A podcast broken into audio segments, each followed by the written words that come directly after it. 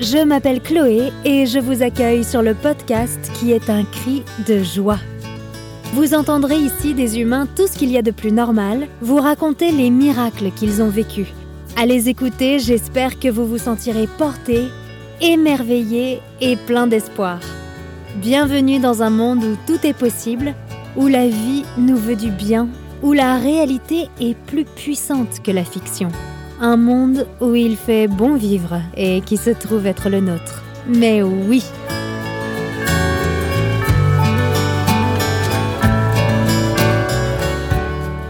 Cette histoire est celle d'un phénix qui renaît de ses cendres.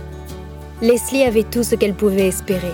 Une carrière qui marchait bien, un joli salaire, un partenaire en or avec lequel elle projetait de fonder une famille. Ils vivaient d'ailleurs dans un superbe loft de Los Angeles avec Flash, leur amour de chien. Toutes les cases étaient cochées, sauf une. Leslie n'était pas certaine d'avoir trouvé sa mission de vie, sa voie de réalisation. Lors d'une séance d'activation de la Kundalini, Leslie reçoit un message clair.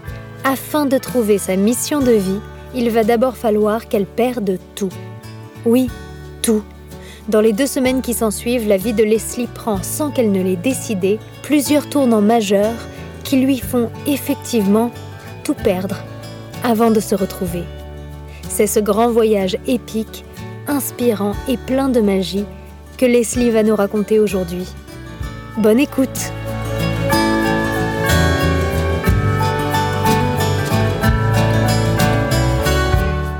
Bonjour Leslie Bonjour. Merci beaucoup euh, d'être sur mon podcast, sur le podcast Mais oui, je suis ravie de t'avoir ici. Bah, merci à toi. Quand tu m'as posé la question, la seule réponse possible, c'était mais oui.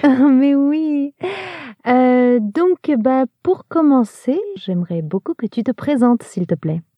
Euh, donc, je m'appelle Leslie, Leslie Coutran. J'ai euh, j'ai commencé une carrière de comédienne il y a, il y a des années maintenant en France.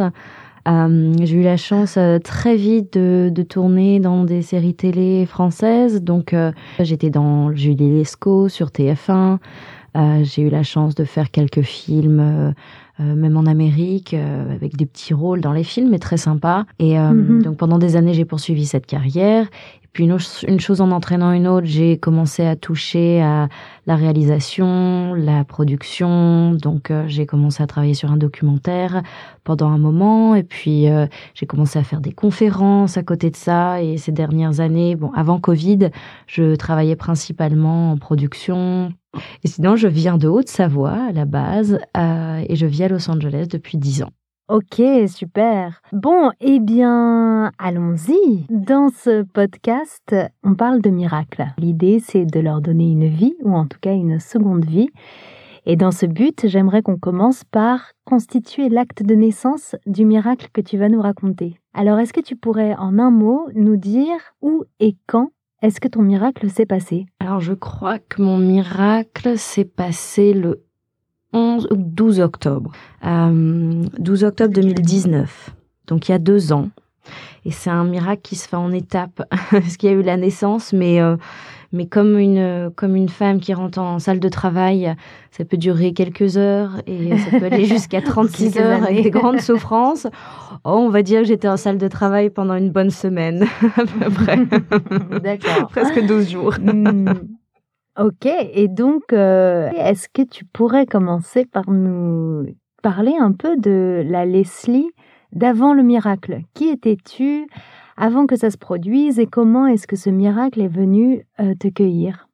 Alors avant, j'étais déjà, euh, j'étais en processus de transformation avant ce miracle, dans le sens où j'avais changé de carrière quelques années avant, deux trois ans avant, j'avais laissé l'acting derrière moi, j'étais très sûre de moi, j'étais j'étais j'étais très euh, motivée dans le sens où je me disais voilà je veux faire des choses intéressantes qui ont du sens. Mais il y avait quelque chose qui était un petit peu décalé. J'étais pas forcément alignée complètement. Et euh, et puis je voyais la vie avec plein de possibilités. J'étais euh, dans une relation très stable avec quelqu'un depuis quelques années. On essayait d'avoir une famille. On s'était mis à travailler ensemble parce qu'il avait une, une boîte de production, donc j'ai beaucoup travaillé avec lui, je produisais avec lui. Euh, on avait euh, une vie à Los Angeles, euh, tout ce qu'il y a de plus, on va dire entre guillemets, ce que j'aime pas du tout ce mot, mais normal avec nos désirs de famille, de d'agrandir et de, de, renforcer cette relation. Tout était un petit peu sur des rails et, et allait bien. Donc je ne me posais pas de questions à ce niveau-là. En fait, ma vie était sous contrôle. Tu dirais que tu avais coché les cases?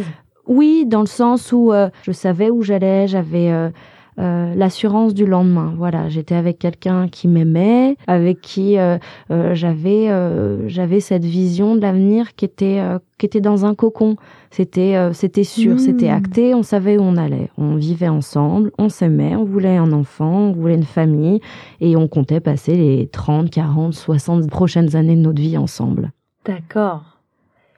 Quelque chose me dit que ça ne s'est pas passé comme ça. Est-ce que tu peux nous parler un petit peu plus de ce 12 octobre 2019 Alors oui. Euh, donc il faut vraiment que je, vérifie pour la date, hein, mais je crois que c'était le 12. Alors le 12, euh, je, rejoins une amie qui m'avait parlé d'un stage d'activation Kundalini. Alors je suis euh, euh, je suis très curieuse. J'avais pratiqué euh, le Kundalini Yoga depuis 2013. Euh, je pratiquais régulièrement. C'est c'est vraiment un yoga qui résonne en moi et qui m'aide, qui m'a beaucoup aidé pendant une période de ma vie. qui, qui vraiment m'apporte. Donc j'étais là, ah oui, voilà, je, avec plaisir, allons-y. L'activation Kundalini, c'était très différent. C'est une technique qui moi, euh, premier abord, m'a paru un peu euh, étrange. J'étais un peu sceptique sur cette fameuse activation, sachant que j'avais l'habitude d'activer cette Kundalini, qui est l'énergie de vie, euh, via des pratiques euh, de yoga, de respiration. Donc là, d'avoir quelqu'un qui est un petit peu comme un mélange de pratiques de Reiki, de choses comme ça autour de moi, active ma Kundalini. Bon, j'étais pas, j'étais pas très très sûre, mais très ouverte, et j'avais surtout envie qu'elle s'active à fond. Donc j'ai dit, allons-y, active-moi la Kundalini. et euh, et j'ai été témoin de, de plusieurs expériences de personnes qui, devant moi, avaient l'air vraiment de vivre quelque chose de fort. Donc, euh, donc voilà, donc j'étais dans, cette, euh, dans ce workshop, dans ce, ce stage, l'après-midi, c'était quelques heures. Et ce jour-là, il s'est passé quelque chose où j'ai commencé à avoir des spasmes euh, assez incontrôlables au niveau des jambes et des bras. Et surtout, j'ai eu comme une expérience euh, euh, similaire à euh, une expérience qu'on pourrait avoir avec des psychédéliques. Donc j'ai hmm. commencé à avoir une conversation avec moi-même, mais j'entendais une voix qui n'était pas la mienne. Et donc j'ai posé une question, question complètement banale, hein, qu'on poserait à n'importe qui, comment me reconnecter à ma mission de vie? Euh, donc aucune pression hein, pour la réponse. Et là, en toute euh, humilité, je vais dire, j'aime faire les choses en grand en général, donc euh, sans jamais exagérer. Alors la planète la nature, la planète m'a répondu dans ma tête. Hein. alors soit j'ai beaucoup d'imagination, soit j'ai réellement connecté, mais en tout cas dans ma tête et dans mon cœur surtout, c'est la planète et la nature qui m'a répondu et qui m'a dit pour te reconnecter à ta mission de vie, euh, la nature m'a dit, et tu vas tout perdre. Et là, euh, toujours dans ma tête, je rentre en, négociation. Là, euh, la, productrice en moi dit oui, alors non, mais quand on parle de tout perdre, on parle perdre un petit peu, on parle perdre financièrement, on parle de quoi C'est inconcevable en fait. Même si on te dit tu vas tout perdre, euh, enfin, quand on a grandi euh, dans des pays, euh, des pays comme la France, comme l'Europe, les États-Unis, je pense qu'on on se représente mal ce que ça veut dire de tout perdre. Exactement. Et puis, en plus, dans l'état où ma vie était, euh, je vois pas de quoi cette voix parlait en fait. tout perdre, ça va être quoi? Je me suis dit tiens, est-ce qu'elle me parle de du documentaire sur le je travaillais qui est tombé à l'eau. Alors oui, c'était une énorme perte. Je considérais ce documentaire comme un bébé. Donc je me dis, bon, c'est peut-être ça, mais elle est un peu décalée de quelques mois, là, dans, dans sa prophétie. Et là, la voix insiste en disant, non, tu vas devoir tout perdre. Donc j'arrête ma négociation et là j'entends des voix. Euh, alors on va encore plus loin dans l'imagination, mais vraiment encore dans ma tête, c'est ce qui s'est passé, d'être non terrestres qui me disent il faudra pas s'accrocher à l'expérience humaine, mais faudrait voir ça donc avec ses émotions, mais il va falloir que tu vois cette expérience d'un point de vue spirituel. Et là, j'étais, je me suis dit, je viens de payer 50 dollars pour cette merde. je viens de me faire arnaquer. Excusez-moi, on va mettre le bip, mais non, j'ai quand même pas payé autant pour qu'on me dise que je vais tout perdre et que quand je perds tout, oh bah non, il va falloir rien, ne, ne sens rien, c'est pas grave, tout va bien. Je, euh, ouais, enfin voilà, j'aurais préféré autre chose. Mais bon, voilà, je repars avec ça. Je rentre chez moi et euh, donc évidemment, je passe des coups de fil à trois de mes copines pour raconter un petit peu euh, dégoûter cette expérience. Et du coup, mon ami qui m'avait invité euh, cette, euh, ce stage me dit Attends, demain, j'ai un stage de respiration yoga. On y va, tu vas te sentir mieux. Et euh, on va donc le lendemain à cet autre stage, toujours à Los Angeles, et euh, on fait un travail de respiration. Et, euh, et pareil, c'était aussi des profs de cette fois-ci Kundalini Yoga, euh, breath work, donc la totale. Et tout d'un coup, euh, je reçois une voix de cette fois-ci l'univers. Oh, toujours des, des, des, des petites personnes hein, qui me parlent, euh, qui me dit tiens, il faut que tu vois le Dalai Lama. Alors, euh, encore une fois, je rentre un peu en conflit avec cette voix dans ma tête en disant oui, alors sympa, j'avais euh, genre, j'avais jamais pensé à ça, merci, c'est pas euh, non plus euh, l'idée du siècle, hein, ça fait longtemps que j'aimerais le, le voir, parce que je suis très intéressée par la culture bouddhiste et, et, et surtout la philosophie qu'il y a derrière. Et, et du coup, je dis bon, ok, mais c'est une très bonne idée et la voix me dit appelle le Dalai Lama à toi. Donc je me concentre dans ma méditation euh, sur le Dalai Lama en me disant tiens j'aimerais bien euh, euh, vraiment euh, renforcer ses enseignements bouddhistes mais euh, et, et c'est vrai que ça me ferait du bien je le sentais. Donc là je me dis bon cette voix a quand même bien raison suis les conseils. Donc je médite en manifestant un petit peu ça. Je rentre chez mmh. moi. Euh, je me réveille le lendemain et là, euh, en me réveillant, je regarde vite fait euh, sur Internet. Euh, J'avais regardé vite fait les prix euh, de l'Inde et je voyais que les allers-retours étaient vraiment pas chers à cette époque. Et puis je me dis, oh, non, mais de toute façon, j'ai pas le temps, je travaille beaucoup en ce moment et puis je vais pas partir pendant un mois comme ça. On s'est déjà pas trop vu avec Matt, c'était mon ex, ce qu'on était tout le temps à voyager pour le boulot. Pas cette fois. Donc quelques heures plus tard, euh, on est l'après-midi et là j'étais à la maison avec euh, avec mon ex, mon mec de l'époque, et euh, tout d'un coup une énorme dispute donc arrive entre nous, explose, qui sort de nulle part. Je ne sais même plus de quoi on a parlé ce jour-là. Je ne sais pas ce qui s'est passé. On n'était pas non plus dans une relation où on avait ces excès de colère. Il n'y avait pas non plus beaucoup de choses euh, sous le tapis qu'on mettait euh, à longueur de journée. Enfin, on avait nos problèmes comme chaque euh, chaque adulte hein, en relation amoureuse, mais c'était pas dans vos habitudes. Vous n'étiez pas un couple explosif. euh. non, et c'était pas le sujet du jour ce jour-là, ni ce week-end-là. On était en train de Mmh. préparer mon anniversaire. euh, il m'avait dit tiens, fais une réservation pour ton anniversaire, euh, puis on ira le week-end. Enfin, on, on en était là. On n'était pas, euh, tiens, on va se séparer et puis euh, chacun reprend Ouais, son ouais, appartement. Et puis on vivait ensemble depuis deux ans et demi. Euh, et tout d'un coup, il me regarde, il claque la porte et il dit c'est fini.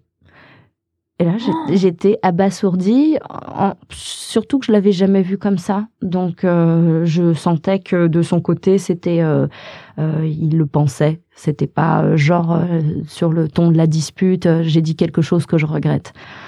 J'étais vraiment sous le choc. Et là, je suis euh, rentrée dans un mode action, réaction, et je me suis souvenue d'une chose ne t'accroche pas à tes émotions. Ouais, ouais, ouais. Et en fait, ce qui s'est passé, c'est que euh, dans cette rupture, je me retrouve où il y a bah, tous ces rêves, tous ces plans, tout ce qu'on avait prévu de vivre ensemble. Donc, euh, avoir un enfant, avoir une famille qui s'écroule. Il y a la personne qu'on va plus revoir. Donc, ça aussi, c'est une énorme souffrance, surtout quand on aime la personne. Euh, on travaille ensemble. Je perds mon travail. C'est sa boîte. Oh. On vit ensemble dans son appartement qu'il avait acheté à l'époque. Je me dis alors je vais déménager. Et puis moi très fière, je me dis je vais déménager très vite. je vais pas Ouais. rester un jour de plus dans son appartement. Euh, Wow. Donc en 24 heures, je fais mes valises, mes cartons. Donc je, je vide l'appartement. Donc euh, je me retrouve sans logement, sans travail, sans mec. Tous les rêves qu'on avait ensemble s'écroulent. Euh, je pars donc sans salaire, du coup, pour les prochaines semaines. Je pars avec mon chien. Et là, on est combien de jours après ton, ton Kundalini? Bah, le Kundalini était le vendredi. Le samedi soir, c'était le Breathe Work avec l'histoire du Dalai Lama. Et là, c'était le dimanche après-midi. Et le ah lundi soir, je décidais de partir. J'ai décidé de partir. Moins de 48 heures après, quoi. Ouais. Et vraiment venu de nulle part. Mon monde s'est écroulé, en fait. Euh, hmm. et puis surtout qu'on avait quand même euh, des mois et des mois de où on avait essayé d'avoir un enfant. C'était une conversation qui, euh, était très présente.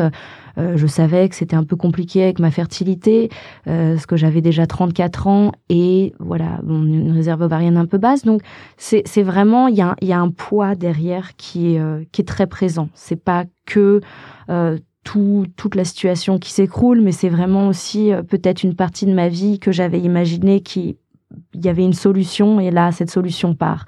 Euh, parce que c'était un vrai rêve. On, il y avait cet amour qu'on voulait concrétiser à travers un enfant pendant pendant des mois. Donc même ça ça ça a joué. Où c'était très très dur. Euh, et là la fierté euh, je me barre. J'ai une amie qui me dit viens à la maison. Donc entre temps donc quand je suis partie je, je me rappelle de cette voix et du Dalai Lama. Et là, je me dis, mais attends, euh, l'Inde, c'est pas cher en ce moment. Il te reste un petit peu sur ton compte en banque, même si tu n'as plus de boulot et que tu n'auras plus de salaire. Euh, pense, euh, qu'est-ce que tu pourrais faire? Et je regarde et je me dis, voilà, il me reste tant. Et ben, je me barre. Je m'en vais. Je vais pendant six semaines euh, en Inde et je trouverai un moyen de rencontrer le Dalai Lama. Donc très fière avec mon plan, tout d'un coup j'avais repris le contrôle de ma vie, j'étais dans l'action. Euh, J'annonce ça à, mes amis et une amie à moi me dit ah oui, oui c'est bien, tu vas pouvoir voir le Dalai Lama. Je dis oui, de toute façon je vais trouver quelqu'un qui connaît quelqu'un, qui connaît quelqu'un, qui connaît quelqu'un et je me retrouverai devant lui. Et ma pote me dit où tu peux aller sur son site web? Et voir quand est-ce qu'il est dans l'Himalaya, dans son temple. J'ai ah oui, alors c'est une très bonne idée. peut-être plus simple. Et effectivement, euh, je regarde et euh, donc j'avais pris un billet pour aller me rendre euh, où il était. Et deux jours ou trois jours après mon arrivée, il se trouve qu'il commençait des enseignements sur les sutras du cœur incroyable. Et là, je dis bon, ok, les choses, euh, les choses s'alignent. Euh, il faut plus que j'aille contre euh, contre le flot. Ces voix, euh, d'où qu'elles viennent, que ce soit moi qui les ai inventées ou mon intuition ou voilà, peu importe leur euh, leur Elles source. Étaient plutôt là pour te soutenir que pour t'emmener dans une mauvaise direction. Exactement, exactement. Et c'était vraiment un, un, cadeau en fait ce, ce jour-là. Peut-être si j'avais pas eu les voix j'aurais été beaucoup plus perdue. Je n'aurais pas du coup pris cette décision, mais même du tout, d'aller en Inde. Ça, c'est sûr. ouais. Et euh, en fait, tout ce qui s'est passé derrière ne se serait pas passé euh, comme ça s'est passé. Et ça a été le début d'une grande aventure et le, nouveau chapitre de ma vie, en fait. Mm-hmm. Donc, je décide d'aller en Inde. Je prends les billets d'avion, je déménage de cet appartement en quelques heures. Hein. les cartons sont faits, je paye un, un garde-meuble dans le quartier. Je mets tout sous garde-meuble. J'arrive chez, euh, chez mon ami avec mon chien. Je prévois de passer par la France pour déposer mon chien à mes parents et puis éventuellement rester en France un peu après, le temps de me remettre. Et, euh, et, et, et, je, je, commence voilà à préparer ce, cette aventure. Euh, donc je devais partir quelques jours après. Là, il s'était passé deux trois jours. Mon anniversaire arrivait et j'étais censée partir la semaine d'après, juste après mon anniversaire. Euh, mon anniversaire se passe très triste, évidemment. J'explique pas trop à mes amis ce qui s'est passé euh, avec mon ex. Je dis juste voilà, on s'est séparés euh, dans l'espoir qu'on se remette ensemble, évidemment. Puis puis euh, je voulais pas salir la mémoire de notre relation en tout cas. Euh, donc mes amis, c'est dans l'incompréhension, moi aussi de toute façon dans, dans l'incompréhension, très triste. Et là, le lendemain de mon anniversaire, je me réveille, j'allais partir, donc on est le lundi, j'allais partir le mardi en France. Et mon chien commence à être très malade. Il ne mange pas, il vomit toute la journée. Euh, je commence à paniquer, à me dire qu'est-ce qui se passe. Il avait une maladie des reins depuis quelques années, mais on arrivait à garder euh, euh, ses niveaux, en tout cas sur ses tests sanguins, euh, assez corrects et, et, on savait que c'était une question de quelques années, mais que voilà, c'était pas une catastrophe non plus. C'était à surveiller. Là, il, pendant la journée, il va de plus en plus mal. Euh, mon chien, faut savoir que c'était un peu, euh, j'étais un peu en fusion avec lui. Hein. J'ai été avec, euh, je l'ai adopté en 2010. Il m'a accompagné dans toutes les aventures de ma vie, de Paris à Los mmh. Angeles. C'était un petit peu, ouais, c'était un petit peu la petite présence qui était avec moi tout le temps quand j'ai déménagé dans un pays à l'autre bout du monde. Enfin, voilà, il était très très très proche. Et et le lendemain, je me réveille, là, le chien est vraiment, vraiment, vraiment mal. Je décide de l'emmener chez le vétérinaire. Euh, il me donne de quoi euh, pouvoir prendre l'avion avec lui, en tout cas qui tient. Il était avec moi euh, dans mes bras dans l'avion à l'époque, mais là pendant le vol, c'était dur. Je voyais que chaque heure, il commençait à, à s'éteindre un peu. Je suis arrivée à l'aéroport de Paris. Ah, c'était radical. Hein. On a pris l'avion, c'était plus du tout la même, le même chien quand je suis arrivée à l'arrivée. Euh, à l'aéroport de Paris, j'appelle en urgence une clinique, je dis j'arrive, donc euh, direct Uber euh, clinique. Et là, ils me disent on va le mettre en observation pendant la nuit. Donc moi j'étais en pleurs, j'arrive avec mes valises. Déjà, enfin, dans, l'état, la, fille, elle est, elle a, elle a plus rien là. J'ai tout perdu. Mmh. Le chien qui est malade, une amie me rejoint à la clinique pour venir me chercher. Et euh, je le laisse pour la nuit. Il me dit, écoutez, on arrive un peu à le stabiliser, euh, les reins lâchent. Euh, on peut lui faire un traitement, le garder quelques nuits pour voir s'il tient la semaine. On pourra peut-être le mettre sous traitement, le faire tenir pendant quelques mois. Et en fait, quand j'ai été le voir, j'ai dit non, on arrête tout ça. Euh, je l'amène, euh, je l'amène chez moi. Enfin, j'étais chez une amie.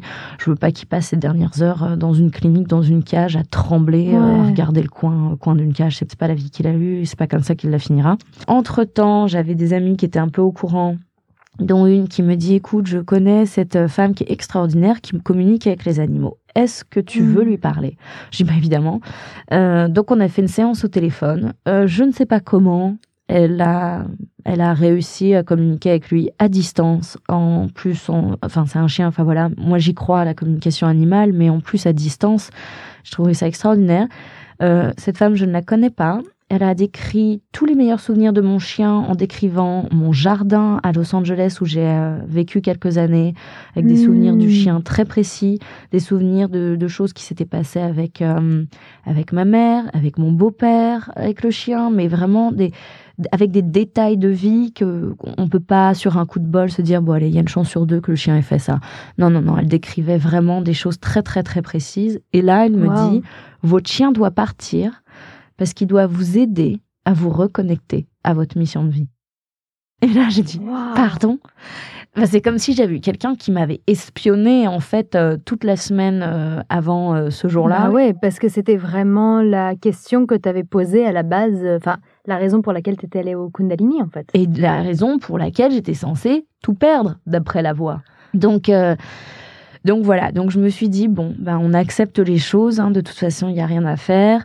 Euh, j'ai rappelé la vétérinaire qui devait venir euh, pour, pour l'aider à partir de son corps le lendemain, et elle est venue plus tôt dans la nuit. Et du coup, suite à ça, bah Flash, c'était son nom, Flash est parti. Deux ou trois jours après, j'étais dans l'avion et je me rendais en Inde. Et là, on est à J plus combien depuis la séance de Kundalini? On est à J plus... Euh, au moment où j'arrive en Inde, on est à J plus 15. D'accord, donc on te dit, il va falloir tout perdre. 15 jours plus tard, t'as plus ta relation, donc t'as plus tes rêves d'avenir, t'as plus de travail, t'as plus de salaire, t'as plus de maison, tu n'as plus ton chien. Ouais. Et tu es en Inde. et j'ai un sac à dos en Inde. Et ce qui est assez extraordinaire, c'est que j'étais, euh, j'avais quelques heures entre mes deux avions, entre New Delhi et l'avion pour aller à Dharamshala dans l'Himalaya, où le hmm. temple du Dalai Lama se trouve. Et là, je, donc toute seule, et je me trompe de bus pour aller à l'autre terminal. Et du coup, je fais tout un détour, je perds une heure de ma vie, mais au final, c'est pas grave, j'ai déjà tout perdu, donc je suis pas une heure près. Et je me retrouve dans un autre bus, d'un autre terminal. Et, euh, et du coup, j'étais la seule euh, occidentale avec une autre euh, jeune femme de mon âge qui était américaine, qui se pose juste devant moi et qui commence à me parler. Et on a sympathisé, on a attendu nos avions pendant quelques heures ensemble, on s'est raconté notre vie. Et je lui raconte tout ce qui m'a amené là. Donc je lui décris tout ce que je viens de dire euh, en détail. Et là, elle me me dit, c'est extraordinaire, je suis tellement heureuse pour toi. Sympa. Euh, dans quel sens Elle fait, tu te rends pas compte? Elle fait, tu te rends pas compte? T'es en train de suivre la voie. Elle fait, il peut se passer que du bon maintenant. Et c'est vrai que sous cet angle, j'ai dit oui, on peut pas aller plus bas que, que ça, donc euh, allons-y. Et en fait, ça m'a, ça m'a beaucoup touché ce qu'elle m'a dit. Et ça a été assez récurrent pendant ce voyage où à chaque fois que je rencontrais quelqu'un et que je racontais l'histoire, tout le monde était là. Ah, c'est extraordinaire. Après, c'est des gens qui étaient dans une quête spirituelle, pas mal bouddhiste, donc pour eux, c'est plus, euh, oui, c'est un cadeau de la vie, tout ça. Euh, pas, pas, facile à accepter, hein, de, d'enterrer, d'accompagner euh, dans l'amour, dans la mort, j'allais dire dans l'amour, c'est un peu ça aussi, dans la mort son chien. c'était pas facile à entendre et en même temps, une partie de moi souriait. C'était comme si, oui, je sais, je sais au fond de moi. Quelque chose reprenait sa place. Voilà, et, et, allait reprendre vite tout ça en fait. Et, euh, et là, je suis arrivée donc à Dharamshala.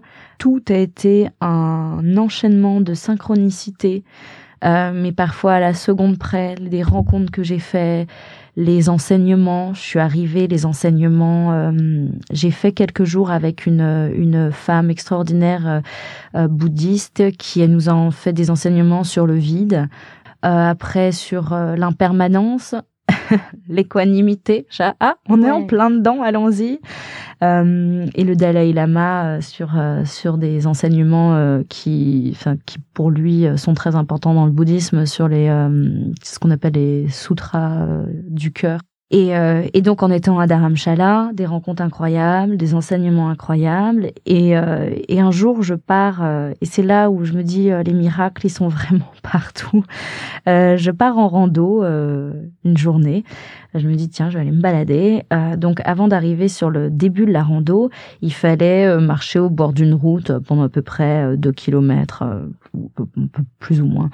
Et je commence à marcher, et là, il y a un chien qui me suit, assez gros, assez mignon, qui avait une espèce de toile d'araignée sur le, sur le dos. Je ne sais pas d'où il sortait. Donc un chien, un chien des rues, hein, évidemment, abandonné, mais qui avait l'air en grande forme et qui n'avait pas du tout l'air de, de crever de faim. Et, euh, et il me suit, il me suit. Du coup, je commence à lui raconter ma vie. J'avais vraiment beaucoup besoin de parler à cette époque.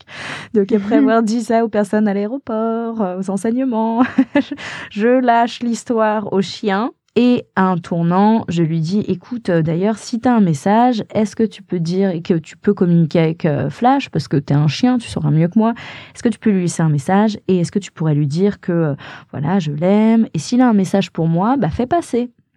Donc bon, je me marrais un peu à lui dire ça, hein. c'était pour occuper mon temps sur c'était léger, voilà. Puis ça me faisait du bien de parler à un chien, voilà, pour pour rire. Et là, le chien, donc je continue à marcher, le chien s'arrête. Et en fait, je me retourne et le chien s'arrête dans un tournant de la route devant une sculpture en forme de cœur. Et il se couche et il me regarde partir. Et je what? et en fait, le chien venait de me laisser un message. Et il est resté là. Et il s'est couché, il a pris son temps, il s'est couché devant cette sculpture. Et c'était une grosse sculpture avec euh, plein de bouteilles recyclées, euh, rouges, roses, blancs, en forme de cœur. Un énorme cœur qui faisait peut-être 2 mètres de haut sur 2 mètres de large. Donc c'est pas le petit cœur euh, à chercher euh, dans une forme de feuille. Non, non, là on parle de, il y avait que ça sur le bord de la route. j'ai trouvé ça incroyable et du coup je me disais bon bah, voilà il est là et, et c'est pas grand chose mais mais pour moi ça avait énormément de signification et et je trouve que essayer de voir de la signification dans tout peut parfois euh, être un peu comme une béquille, mais dans hmm. certains cas, ça peut aussi nous aider à, avancer, ça peut nous donner des ailes et surtout nous aider à voir le, bout du tunnel. Et, euh, et c'est important, en fait, de s'attacher à ça dans certains cas. Et donc, en parlant de bout du tunnel, comment ce voyage euh, s'est-il. Enfin, où est-ce qu'il a abouti, en fait, toute sa tout, tout ce chemin, ce périple, tu arrives en Inde, tu vis tout ça, et, qu'est-ce qu'il en ressort? Alors juste avant de partir de l'Inde, je suis restée plusieurs semaines. J'ai quand même euh, fait une euh, retraite de vipassana. Euh, mhm. C'est une méditation, une forme de méditation bouddhiste. Dix jours sans parler, avec deux repas par jour. ah oui. Méditer dix heures et demie par jour. Euh, on commence à 4 heures du mat, donc un rythme très très soutenu. C'est d'une dureté, d'une violence émotionnellement parce que, alors il y a la douleur physique, mais elle passe très vite, mais c'est surtout la douleur physique, tu veux dire de rester assise toute la journée? Ouais, ça peut être très très dur euh, pour certaines personnes, mais bon, on a quand même euh, l'occasion de d'organiser notre petit euh, siège au début de la retraite pour que ce soit le plus confortable possible.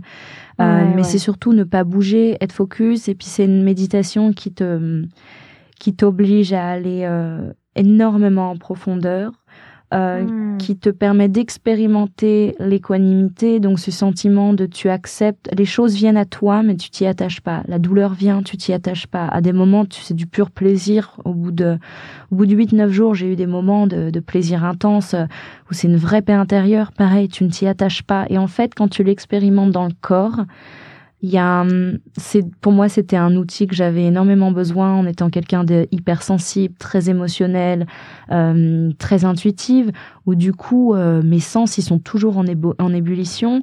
Euh, je vis le monde euh, comme un cadeau, aussi euh, comme un poids par moment, parce que mmh. tout est multiplié, tu vois, ce que, ce que j'ai l'impression de vivre au quotidien.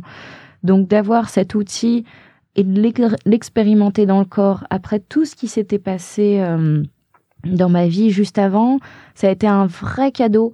Euh, parce qu'en fait, ça me permettait de ressortir de là, de repartir de l'Inde, qui est quand même un cocon, une bulle, parce que c'est vrai que les mhm. enseignements sont très profonds, mais après, on en fait quoi dans la réalité? Euh, C'est facile d'être dans la bienveillance, dans la compassion, l'amour de soi et l'amour des autres quand on est dans un temple et dans une montagne qui est magnifique, à, à boire un, un, thé euh, au gingembre, tu vois. bon, après, j'ai vraiment aussi été à l'aventure. Hein. J'étais toute seule, euh, j'ai thé de mon côté, mais, mais c'est un, c'est un, environnement qui est propice à ça. Après, ramener ces enseignements dans la réalité, dans un monde qui est dur, qui est matérialiste, qui est capitaliste, euh, où, euh, où son ego, enfin en tout cas moi mon ego était exacerbé par tout ce qui se passe, par tes ambitions, par ce que tu veux faire, c'est différent. Et, euh, et ça, ça a été un vrai cadeau. Donc du coup, après, je suis rentrée. Une chose en entraînant une autre avec ces beaux enseignements avec mon ex, on s'était recontacté quand j'étais en Inde.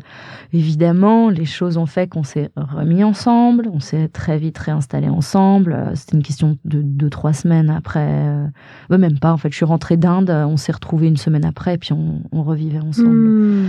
Donc, euh, donc, on s'est remis ensemble.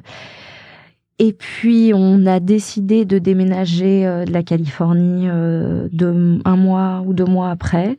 Euh, ça s'est passé très vite. C'était juste avant Covid, ça. Et ce voyage m'avait quand même transformé en profondeur, l'air de rien, même si je retrouvais mon confort, si je retrouvais tout au final, sauf Flash qui n'était plus là. Euh, petite anecdote, euh, à Noël, à mon retour, euh, j'ai senti que j'étais prête à, avoir un, un, compagnon canin. Et on a hum. regardé des annonces et on a craqué sur une photo d'un petit chien euh, très mignon euh, qui s'appelait okra, qui est un légume euh, qu'on a renommé gnocchi et qu'on a vu, oui, qu'on a adopté tout de suite, qui était très très très très chou. Euh, il se trouve qu'on n'a pas la date exacte parce que c'est un chien qui a été retrouvé dans un refuge, donc on n'a pas on n'a pas ses papiers d'identité officiels, mais apparemment il serait né à un ou deux jours plus ou moins, ou le jour euh, même de la mort de Flash. Oh. Ouais. C'est quand même fou, quoi. Ouais. Et d'ailleurs, c'est aujourd'hui. Deux ans après. Oh. la boucle est bouclée. incroyable. Ouais. Et juste avant d'enregistrer le podcast, euh, bah, je te l'ai dit off, mais euh, j'étais là. Oh mon Dieu, j'ai plein d'émotions. C'était il y a deux ans pile, quoi. Deux ans pile. C'est quand même, euh, encore une fois, on n'avait pas prévu d'organiser euh, l'enregistrement de ce podcast aujourd'hui. C'était euh, suite à un désistement, on devait le faire quelques jours après. Enfin voilà. Exactement, ça s'est fait vraiment. un petit miracle de la vie. C'est venu à nous. encore une fois. Donc du coup, oui, on s'est remis ensemble avec mon ex et et puis il y a des choses qui se sont pas passées comme comme on le voudrait. Et je j'ai commencé à me rendre compte de choses. Et là c'est bon ça. les gens vont se dire ah super le miracle et puis les enseignements. Et puis après tout va bien, une bonne fin. Non, alors, la fin de cette histoire. Mais non. Et non. Et c'est là le cadeau de la vie, il faut accepter tout ça. Et non, je me suis rendu compte que la personne à qui j'étais m'a menti pendant des années, m'a trompé à de multiples reprises avec de multiples femmes. Oui, mais t'as aussi, d'une certaine façon, en revenant d'Inde et de tout ça et d'avoir accepté de tout perdre, en fait, t'as aussi eu accès à la vérité. Exactement. Et j'avais les épaules pour, un, la voir, deux, l'accepter et surtout agir. Je pense que si j'avais pas été en Inde, j'aurais peut-être eu une information et j'aurais peut-être étouffé. Et du coup, ça m'a aussi aidé à me, à me détacher émotionnellement. Et encore une fois, Hmm. ça a été la réponse. Là, je, je découvre donc le mensonge, euh, des émotions très fortes, une trahison. Euh, je rentre pas forcément dans les détails, parce que c'est pas le propos du podcast aujourd'hui, mais ça a été une très très grosse trahison. C'était très très dur psychologiquement. Euh, encore une fois, on se retrouve là pendant Covid. Euh, C'était le lockdown international. Euh, deux derniers mois de Covid, j'avais commencé à vivre sur mes économies aussi. Donc, on se retrouve financièrement où, bon, on ne sait pas quand on va travailler en production au début de, pro- de Covid. hein. Mhm. Tout le monde, le monde était en pause. Euh, déjà, trouver un appartement en temps normaux, c'est pas très simple, euh, Mhm. surtout à Paris. Et là, ma réaction, c'est tu t'en vas le plus vite possible. Tu rentres à Paris, tu trouves un appartement et tu te reconstruis. Sauf qu'on se retrouve, ça, cette décision, elle est en mai, début mai euh, 2020. C'est compliqué à mettre en place. Et une fois que j'ai pris la, décision, je savais que ça allait être dur et tout s'est enchaîné. Euh, encore une fois, des cadeaux de la vie. Genre, tiens, tu dois aller à Paris, boum, un paiement qui n'était pas prévu. Boum. En fait, c'est comme si la, la vie euh, me mettait plein de petits miracles pour pouvoir, moi, les suivre et, euh, et me reconstruire. Ouais, et prendre la bonne voie. Exactement. Et donc, j'ai tout reperdu encore une fois. J'ai embarqué le chien. Le chien va bien. Cette fois-ci, c'est Gnocchi qui m'accompagnait. Euh, et c'est surtout d'avoir euh, tous ces outils de cette expérience en Inde qui m'ont fait euh, accepter la situation. Alors, c'était pas facile, hein, c'était dur, il y a eu beaucoup de larmes, mais il y avait une forme d'acceptation et de jamais regarder en arrière. Ouais, et d'avancer avec le courant, en fait, au lieu d'avancer contre lui. Exactement, et de dire ah ok, il y a une tempête, ok, une grosse vague, bon bah on va la surfer, on va la surfer à fond, ça va faire, euh, on- là, voilà, ça va, il, il va faire froid, ça va pas être très agréable, mais euh, mais on y va. Et Mais ça va passer, ouais. exactement. Et derrière ça, du coup, euh, parce que c'était quand même il y a plus d'un an, du coup, si tu nous parles de mai 2020, Oui, c'était. euh, bah, je suis rentrée à Paris pendant quelques mois. Je ne savais pas si je voulais revivre à Paris ou retourner aux États-Unis. Et de toute façon, j'avais ma green card, donc il n'était pas question de rester plus de six mois pour pas perdre ma green card aux États-Unis, ma carte de résident. Euh, donc je suis retournée aux États-Unis. J'avais prévu de rester pendant un mois et de voir euh, ce qui se passe. Je m'étais et c'est là où vraiment euh, j'ai une autre approche. Bon, j'ai toujours été très impulsive, euh, même à l'époque, mais là c'était vraiment on ne se donne plus aucune règle. euh, je ne contrôle rien de toute façon, donc on verra. J'ai plus envie de faire de plans parce que je Mm. pense que la vie, elle a, elle a, elle a pour nous quelques plans qu'on n'arrive même pas à imaginer. Et du coup, euh, si on se focus sur quelque chose, une, une, une ambition qui sera forcément plus plus petite et, et moins ambitieuse que celle que la vie a pour nous, au final, peut-être qu'on s'empêche de vivre des choses qui seront, alors oui, peut-être très dures, mais aussi profondes et transformatrices et surtout euh, avec plein de cadeaux euh, pendant le chemin. Enfin, c'est ça qui est incroyable, c'est que les périodes au final les plus dures de ma vie euh, sont aussi les plus joyeuses. Et en même temps, je Mm. pleurais tous les jours. Mais au milieu de tout ça, il y avait énormément de joie. C'est ça qui est étrange. Et c'est là où on ne, quand on s'attache plus à rien, en fait, euh, bah oui, on peut être heureux et très triste et dévasté, traumatisé et en même temps rire euh, cinq minutes après. Et, euh, et c'était un peu ça la leçon. Mais du coup, voilà, je suis retournée à Los Angeles. Une chose en entraînant une autre, j'ai trouvé un appartement qui, encore une fois, m'a été mais, posé sur un plateau par la vie avec un loyer beaucoup moins cher que le marché habituel parce que Covid. Saute et le filet apparaîtra. Exactement. Et, euh, et je pense que ouais, avant je, je, je voulais contrôler euh, bah, ma vie, mes ambitions, où j'allais, où je vivais, tout. Et maintenant c'est alors ça a été euh, oui c'est un petit peu euh, le, je change de cap euh, plus régulièrement, je m'adapte et, et j'ai aucune réponse aujourd'hui. Mais je suis tellement plus heureuse et surtout, je sais que je suis sur la bonne voie et je sais qu'il se passe plein de choses où je n'ai pas le contrôle. Il suffit juste de les laisser se passer. Donc voilà. Alors euh, du coup, euh, on a commencé cet épisode en dressant, enfin en commençant à dresser euh, l'acte de naissance de ton miracle. Tu nous as dit que ça s'était passé en octobre, a priori le 12 2019, à Los Angeles. Et je voulais savoir si tu pouvais lui donner un prénom. Alors le Oh, je pense que je changerai d'avis tous les jours sur ce prénom. Aujourd'hui, j'aurais envie de l'appeler Page Blanche.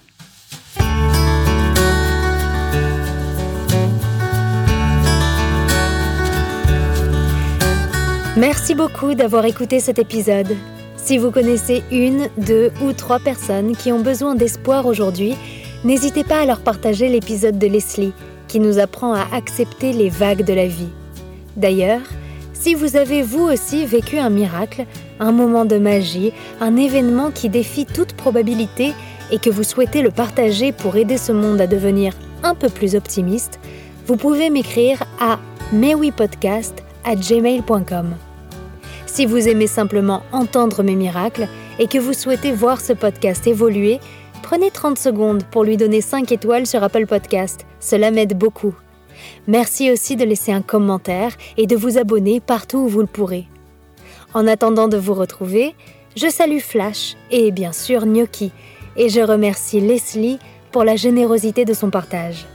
Et puis, vous tous, que vous nous ayez rejoints cette semaine ou que vous nous suiviez depuis le début, merci de nous écouter. J'espère vous retrouver pour les prochains épisodes. D'ici là, n'oubliez pas que dans la vie, tout est possible, même le meilleur.